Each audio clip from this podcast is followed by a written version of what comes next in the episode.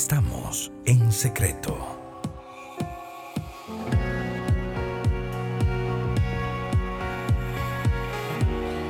Muy buenas noches amigos y amigas, bienvenidos y bienvenidas a Bésame de Noche.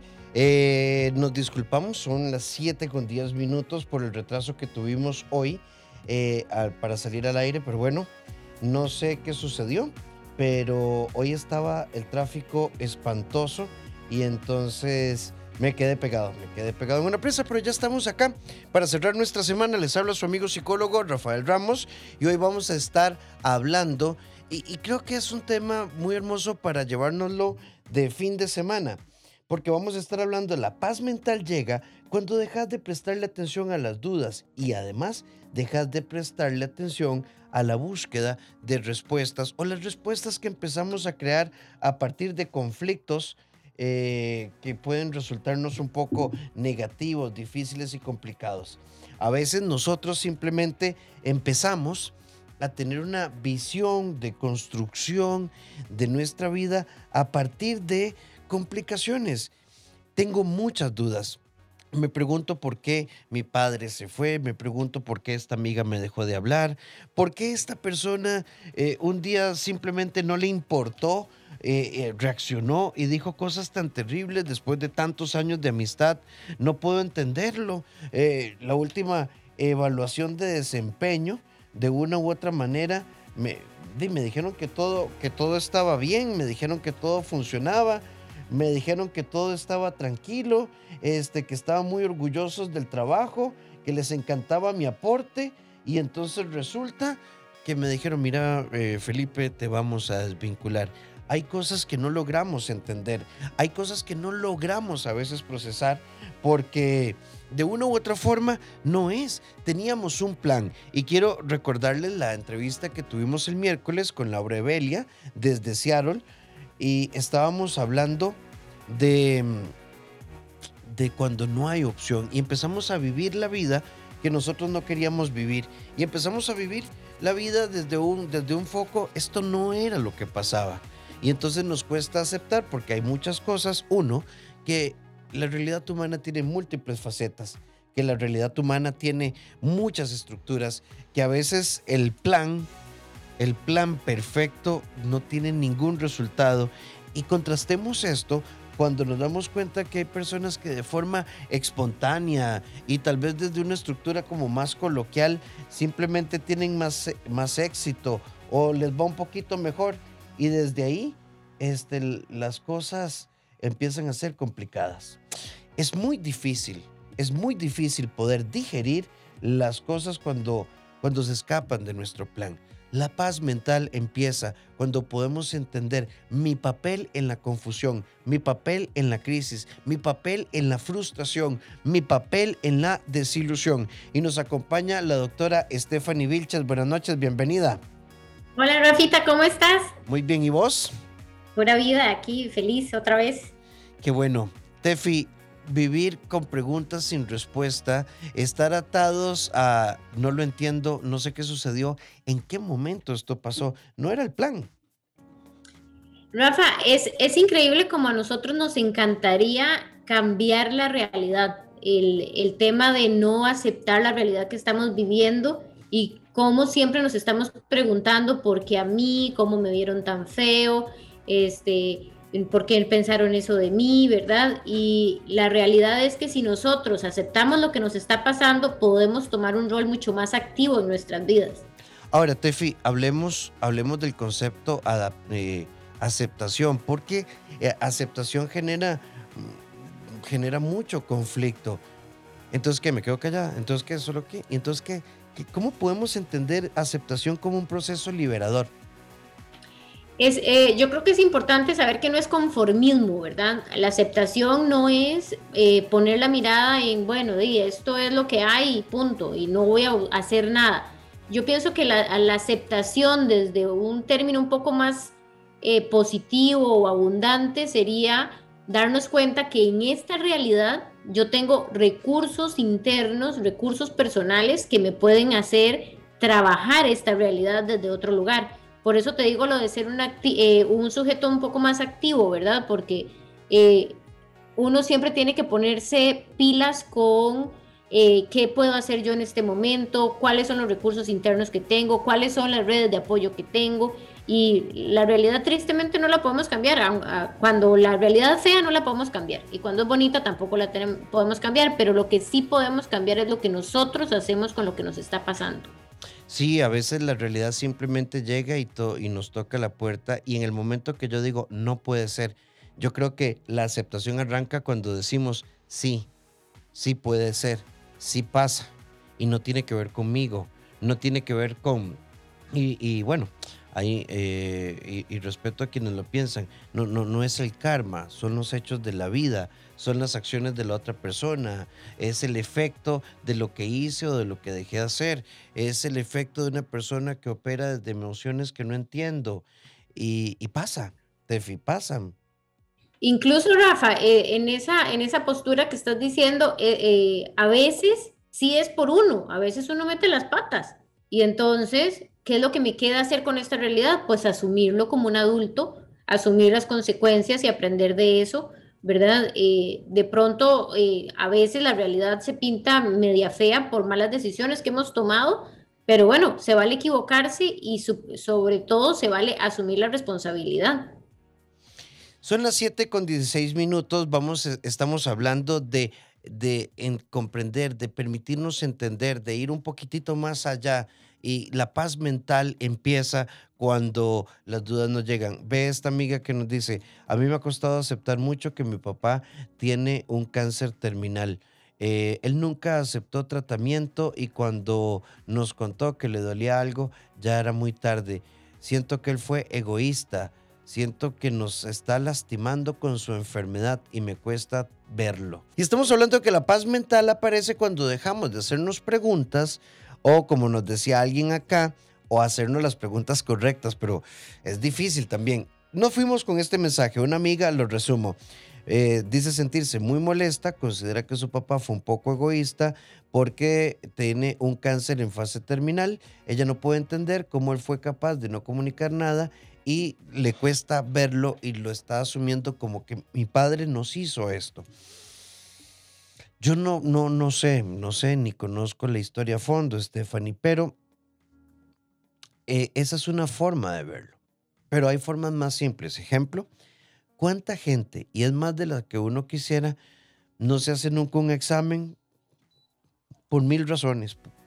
Miedo, Ah, utilizamos la psicología de algo hay que morirse, de lo que es para uno es para uno, o hay personas que dicen desde el amor, es que yo no quiero preocuparme, preocupar a nadie y lo manejan desde el silencio.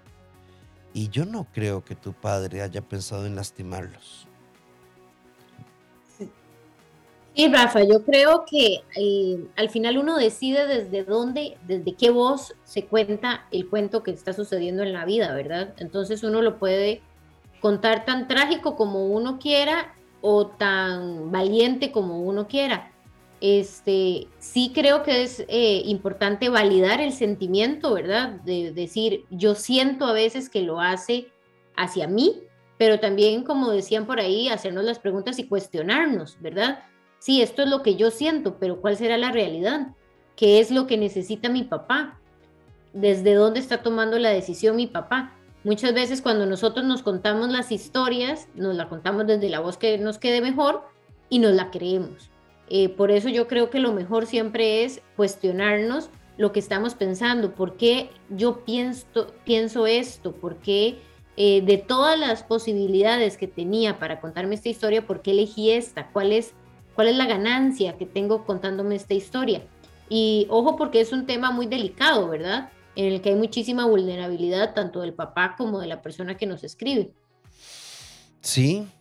Ahora, también te quiero decir, amiga, como fase o como transición, hay un momento en el que uno puede leerlo así, ¿verdad?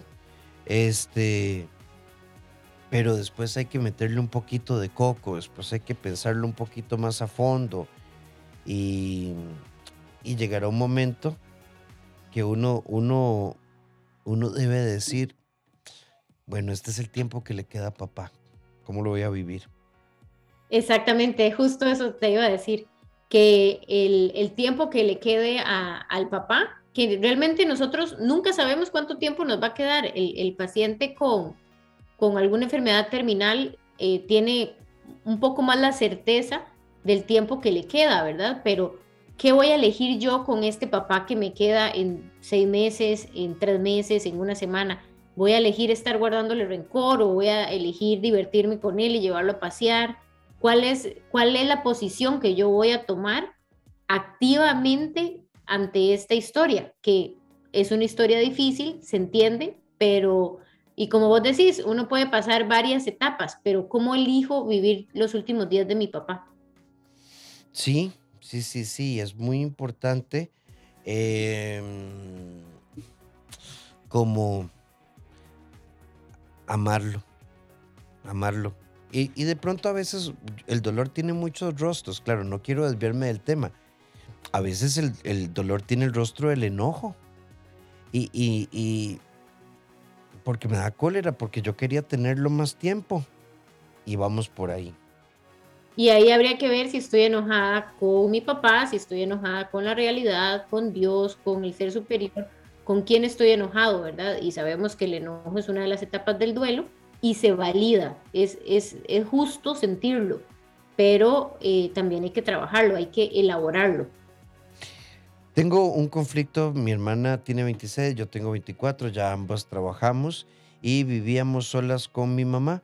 Eh, mi mamá empezó hace casi cuatro años una relación y en estos días nos dijo, hijas, este, de momento se quedan en esta casa. Eh, nosotros ya trabajamos, eh, yo llegó mi momento de vivir mi vida y está viviendo con su novio. Y me parece muy injusto tienes derecho a que te parezca injusto. Pero bueno, yo diría, buena nota, tu mamá les dejó la casita supongo que les ayudó a profesionalizarse. Este, ella les dijo, bueno, mis amores, creo que yo aquí, como ya pasó esa fase de madre que empuja, ahora voy a ser una madre que disfruta la vida. Nos vemos, nos vemos el domingo y nos comemos un rosito con pollo que yo voy a darme mi oportunidad. A ver, es que eh, los hijos no podemos sentir que la madre debe estar en el lugar que yo la quiero. Y lo voy a poner todavía más abierto, Tefi. Tu mamá tiene derecho a pasear, tiene derecho a un muy buen orgasmo, tiene derecho a tomarse fotos en lugares hermosos, tiene, tiene derecho a sentir que amanece abrazada a alguien, ¿verdad? Tiene derecho a otros afectos. Y esto no compite con el afecto de madre e hija. Está todo el afecto de su ser de mujer. También, Rafa, este, para agregar eh, a todo esto que decís que me parece muy acertado, este, está, ¿qué, ¿qué, le estoy yo pidiendo a mi mamá? Porque esto que le estoy pidiendo yo a mi mamá que me dé es posiblemente lo que yo me tengo que dar. Es posiblemente lo que mi adulto me está pidiendo a mí. Entonces, eh, a veces asumir la adultez es muy complicado porque es como dirían mucho, entre comillas, eh, es demasiada responsabilidad. Pero cuando uno realmente se asume como adulto, se da cuenta que la mamá, también adulta, puede hacer lo que quiera con su vida y yo adulta, ahora tengo que ver cómo empiezo a vivir mi vida, ¿verdad? Entonces, el ejercicio que, yo le recomendaría es hacer una lista de las cosas que le exige a su mamá, eh, las cosas que le está pidiendo a su mamá, las cosas donde le está pidiendo comprensión y voltearlo hacia ella. ¿Qué es lo que ella, está, lo que ella está necesitando? ¿Dónde es que ella necesita comprenderse? Y empezar a dárselo como la adulta que es. Sí, y a la larga, desde el, eje que te plantea Stephanie, empezar entonces a disfrutar a tu mamá desde otra óptica. Ma, ¿qué van a hacer? Decirle a Toñito que vamos por una sangría. Este, eh, mira, compré ahí un cuponcito de descuento de una cabañita ahí toda romántica. Vamos, y yo voy a ir con mi pareja y vos llevas a Toñito y todo bien. Buenas noches, me encanta el tema, gracias por ponerlo sobre la mesa. Vamos a tocar este tema y eh, voy a leerte el mensaje, Stephanie. Eh, esta persona me dijo que estaba dispuesta a quererme por siempre y yo me abrí, le abrí las puertas de mi casa, de mi corazón, em, de mi intimidad Dos meses después, simplemente desapareció y hasta que cumplió seis meses de haber sido, me dijo, lo siento, te debo una respuesta, pero no puedo darte la cara.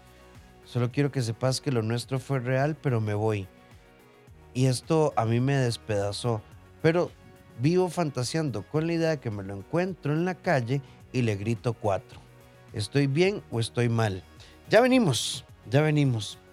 Pues sí, todos sentimos eso. Hay ganas como decirles que verdad, que le dé, que le dé algo, ¿verdad? Que le arda mucho.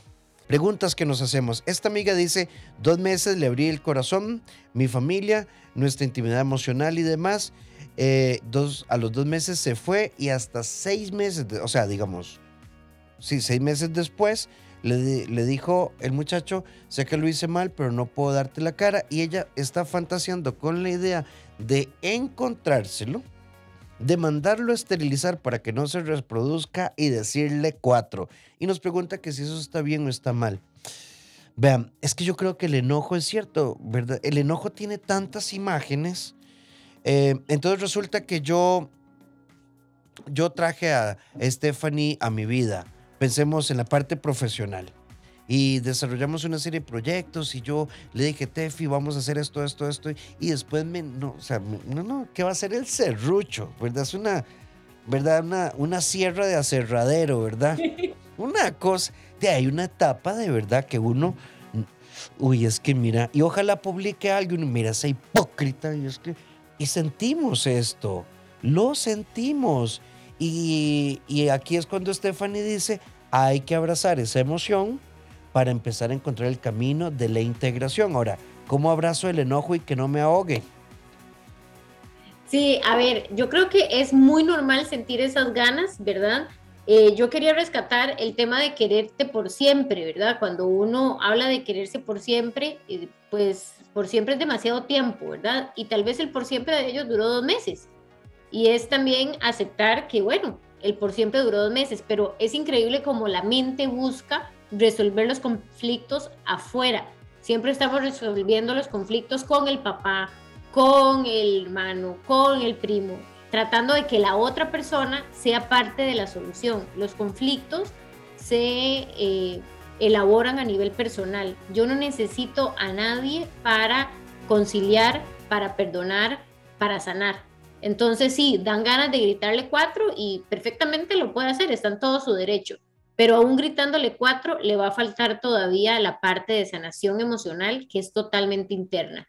Yo le puedo gritar cuatro mil veces a una persona y no poder resolver.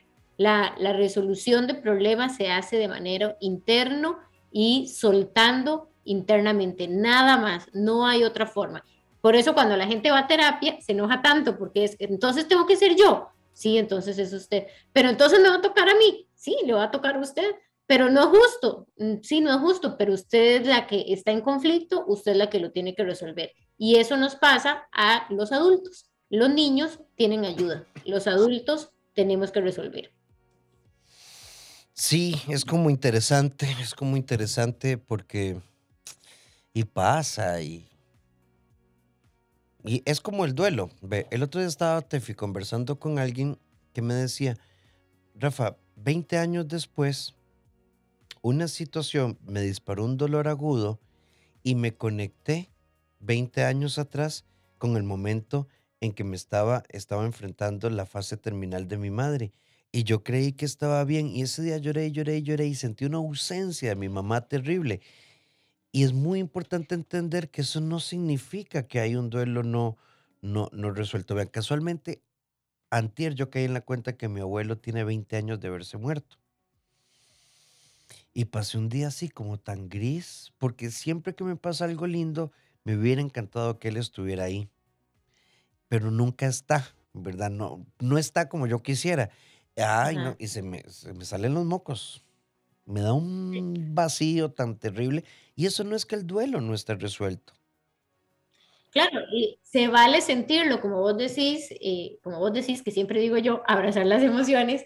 Eh, el tema es, me permito sentirlo y después me permito cuestionármelo, ¿verdad? Si mi abuelo no está aquí conmigo, de la forma en que yo esperaría, de qué forma sí está, qué, qué partes de mi abuelo son las que me han llevado a lograr esto y a estar viviendo este momento lindo. ¿Qué de mi abuelo trascendió en mí que hoy estoy haciendo esto? ¿Y por qué este reconocimiento que busco de mi abuelo no me lo doy yo mismo? Podría ser muy reconfortante para vos este, poder hacer las paces con la falta de tu abuelo, dándote vos el reconocimiento que estás esperando y la compañía que estás esperando. Sí, hay una amiga que dice, no me logro perdonar, mi esposo y yo terminamos hace mucho tiempo eh, porque simplemente no éramos compatibles.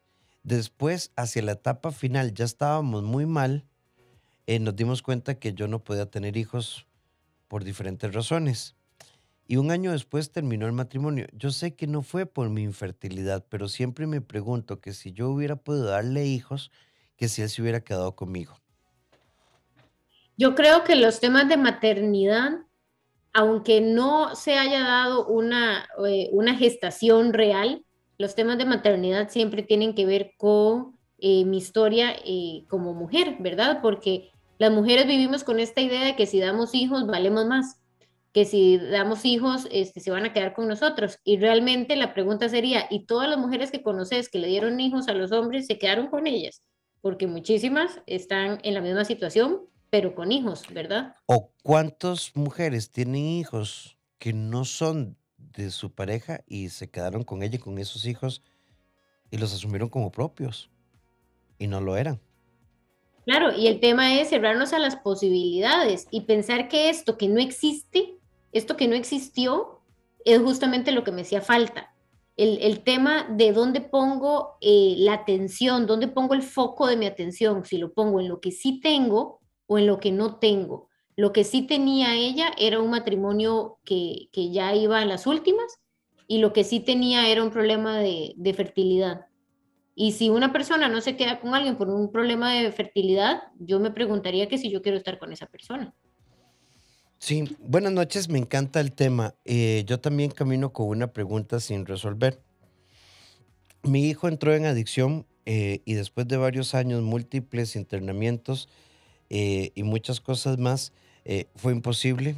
Hoy tenemos siete años de no verlo, sabemos que anda en adicción. Está juntado con una muchacha, los dos viven drogándose y demás.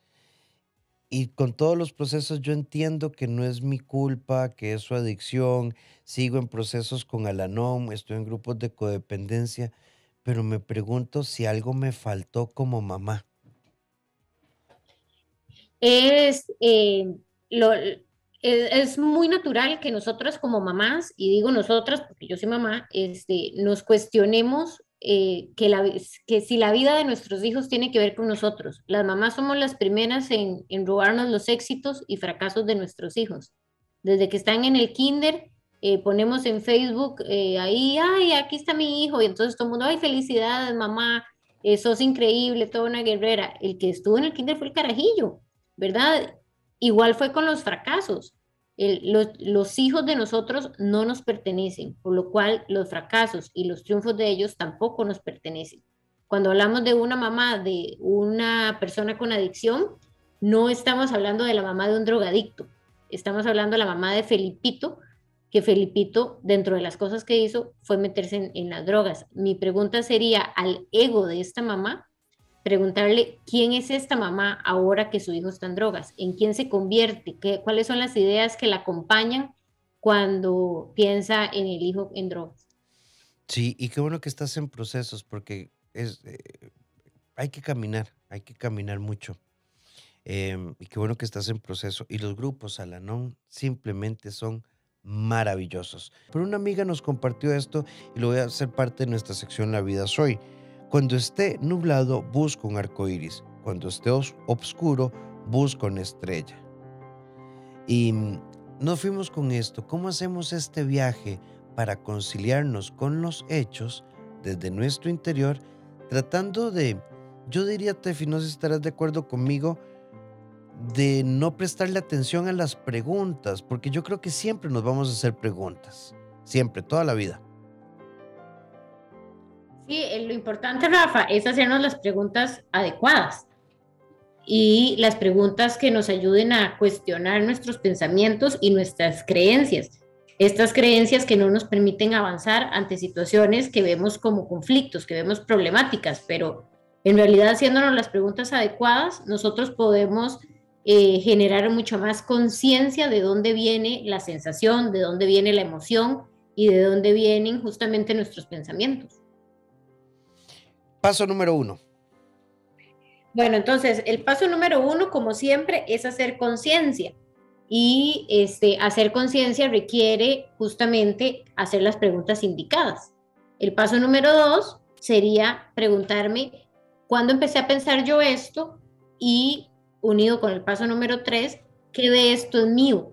¿Verdad? Porque eh, muchas veces los pensamientos que traemos son heredados, ni siquiera son creencias limitantes de nosotros, sino que son creencias limitantes que yo aprendí a tener, porque mi abuela pensaba, porque mi mamá pensaba. Te voy a poner un ejemplo rápido, la gente que no se divorcia porque ahora va a ser divorciado.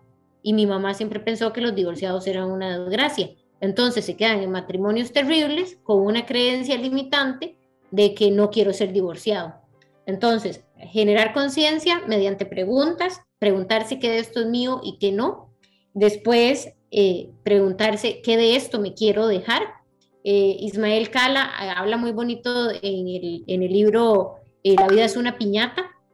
Este, él habla de que nosotros vivimos como una piñata que hay que reventar para empezar a sacar los confites de, de las cosas que sí nos queramos dejar. Si alguna gente se querrá llevar solo el maní, otra gente se querrá llevar solo los confites. Pero entonces yo ya puedo elegir conscientemente como un adulto con qué me voy a quedar de esto, con esto que es heredado de mi mamá, con esto que yo siempre he pensado. Y eh, número cuatro, asumir la responsabilidad de esto, asumir la responsabilidad de lo que yo estoy eligiendo pensar y número cinco, ser constante con esto que estoy eh, eh, dándome como una estructura. Sí, este mensaje me conmueve muchísimo.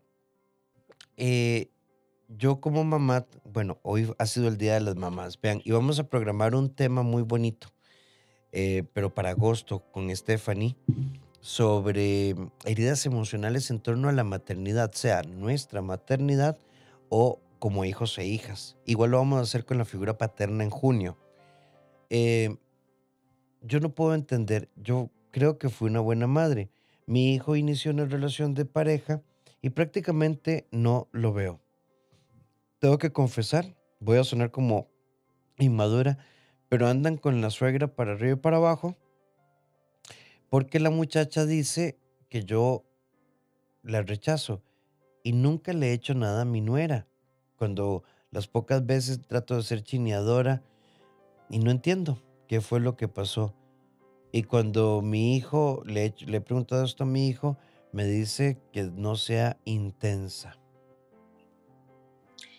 Eh, Rafa, yo creo que los temas de maternidad son súper vulnerables. Eh, es de, las, de los temas que yo más he estudiado. Eh, realmente desde que me convertí en mamá, evidentemente se me movió toda la maternidad y todo el linaje femenino para arriba y para abajo.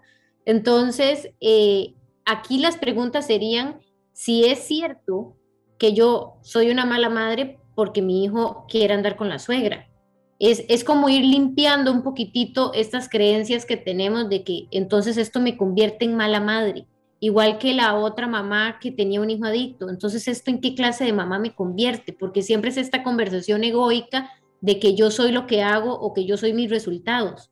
Y la relación de la mamá es darle a los hijos y esperar que ellos hagan con su vida lo que, lo que quieran y que sean buenas personas, pero si deciden ser malas personas, eh, que no es el caso, pero si decidieran ser malas personas, es ya la vida de los hijos. Entonces, eh, yo pienso que ella puede ser perfectamente una buena madre con una nuera que no la quiere ver, con una, nueva, una nuera que malinterpretó un mensaje, con un hijo que piensa que es intensa, perfectamente uno puede ser una buena madre con hijos que piensen que uno es intenso. El tema, Rafa, es pensar que nosotros vamos a resolver afuera, no vamos a hacer, no vamos a resolver afuera, tenemos que resolver internamente. Sí, sí, sí, sí. Y yo, bueno, es que, amiga, pueden ser tantas, tantas, tantas, tantas cosas. Eh, pensemos, por ejemplo, ¿y si no fuera un tema tuyo? ¿verdad? Ay, nueras de nueras. E, es muy interesante. Y yernos de yernos. a la figura de la suegra la hemos tildado en lo popular como de una de cizaña, de oscuridad y un montón de cosas. Y es injusto. Hay nueras que son especiales, que compraron todos los números de la rifa los cartones del bingo y además le giran la tómbola y sacan los números. Amar es hermoso. Vivir o estar con alguien es un reto mágico y asombroso. En pareja, en Bésame de Noche.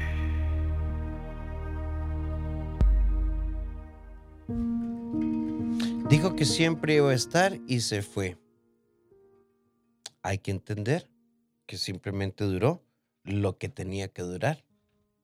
Y a partir de ahí nos toca avanzar. Abrazar, escuchar y comprender son herramientas para crecer. Bésame de noche. 7 con 57 minutos y vamos con nuestras conclusiones. Emociones van y vienen. Preguntas tenemos todos y todas. Em, no sé si siempre vamos a tener respuestas, pero creo que si, si aprendiéramos en la vida que hay errores, hay desilusión, todo, todo, todo eso, llamémosle zona gris, no porque crea que son gris, pero también hay alegría. Un amigo se va, otro llega. Se desgrana la mazorca, los granitos caen en la tierra y vuelve nuevamente a salir otro elote. O sea, lo que quiero decir es que nos quedamos siempre en la pérdida y siempre podemos volver a sembrar. Yo creo, Rafa, que el, tema eh, de la carencia versus abundancia es, es algo que todos deberíamos practicar, no, no como el tema este, espiritual de que voy a pedir un millón de dólares y me va a caer, ¿verdad? No, no es abundancia, sino poner la mirada en lo que nosotros sí tenemos, siempre eh, alrededor de nosotros, a como hay cosas que nos hacen falta desde, desde una idea de carencia, hay muchísimas cosas, muchísimos recursos y muchísimas experiencias que sí nos pueden llenar. Y si nos conectamos con esas, vamos a empezar a, vivir el presente mucho más, eh, mucho más lindo. Eh, también, Rafa, yo creo que esta idea de que vamos a tener respuestas de todo es, es muy cansada. Vamos a estar cuestionándonos y cuestionándonos todo lo que pasa y este cuestionar nada más nos aleja de la aceptación, nada más nos aleja de eh, de vivir contentos con lo que tenemos y, solo buscando respuestas. Y, está súper bien cuestionarse a uno mismo. Está bien cuestionar las ideas que llegan a nuestra mente, nuestros pensamientos. Está bien cuestionar eh, lo que yo aprendí. E, eso está bien, pero cuando yo me pongo a cuestionar la realidad, voy a sufrir. En tanto yo cuestione por qué me pasan las cosas, voy a sufrir. Así que bueno, les prometo que le daremos continuidad a estos temas. Si ustedes quieren buscar a la doctora Stephanie Vilches en todas sus redes, búsquenla como Equilíbrate Psicología. También la pueden localizar en su web y en sus números de teléfono. Eh, la web es equilibrate.cr y el número de teléfono es 8706 5300. 8706 5300. Vamos a ir con calma, vamos a ir con calma por la vida cuando nos permitamos comprender que nada está en contra, solo nos toca enfrentar los hechos de la vida. Recuerda que en el CEDI somos un equipo, 2290-1383, el WhatsApp 88 81 1304. Los invito a mi escuela de desarrollo emocional, abrazatuvida.com, a rafaelramosr.com y en mis redes como Dr. Rafael Ramos. Un fuerte abrazo, gracias por estar con nosotros. Nos volvemos a encontrar el próximo lunes a las 7 en punto de la noche. Y Tefi, como siempre, agradecidísimo con vos. Un fuerte abrazo. Un abrazo grande a todos. Feliz descanso.